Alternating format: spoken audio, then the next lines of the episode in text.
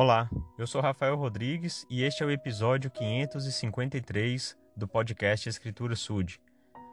Em outubro de 2007, o presidente da Igreja de Jesus Cristo dos Santos dos Últimos Dias era Gordon B. Hinckley.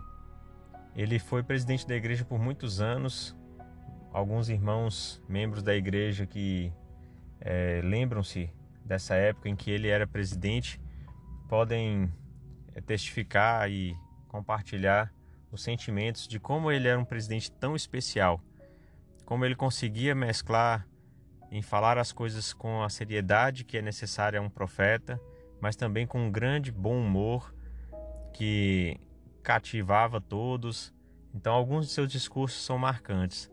E eu vou compartilhar hoje um dos últimos, se não o último discurso dele, que o título é Tardio em Irar-se. Então, o presidente Hinckley fala nesse discurso a respeito da raiva, da ira, é, que é a causa de tantos e tantos problemas.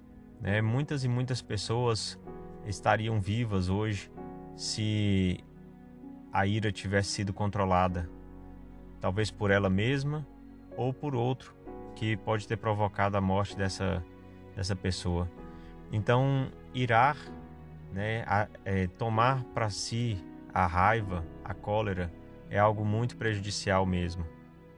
O presidente Hinckley ainda cita algumas escrituras, como em Eclesiastes, que diz que a ira se manifesta no íntimo dos tolos, porque muitas vezes é, vamos ficar com raiva e depois vamos perceber que não tinha a menor necessidade. Ele conta a história de quando ele trabalhava numa ferrovia e ele se dirigiu a um funcionário que estava no pátio e falou para ele mudar um vagão para um trilho que estava vago. Né? É, e aí o, o, funcionário ficou muito bravo, ele se irritou, ele jogou o, o seu boné no chão e pisou. E, e depois o presidente ficou olhando aquela situação é, é, tão engraçada e ele começou a rir. E depois o funcionário percebeu que era realmente engraçada, né? E eles riram juntos daquilo. E ele, então, o funcionário entrou na locomotiva e trocou o vagão para o trilho que era necessário. Então, realmente, se a gente for ponderar, ficar irritado é, não leva a nada, porque a gente não vai ter capacidade de raciocinar adequadamente, não vamos conseguir tomar decisões Podemos, é, pelo contrário, fazer coisas da, das quais podemos nos arrepender depois.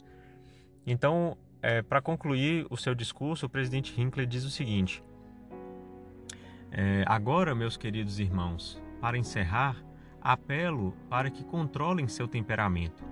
Coloquem um sorriso no rosto para apagar a ira. Usem palavras de amor e paz, apreciação e respeito. Se assim procederem, sua vida não terá pesar. Seu casamento e seu relacionamento familiar serão preservados. Serão muito mais felizes. Farão o bem melhor ainda. Terão uma sensação de paz que será maravilhosa.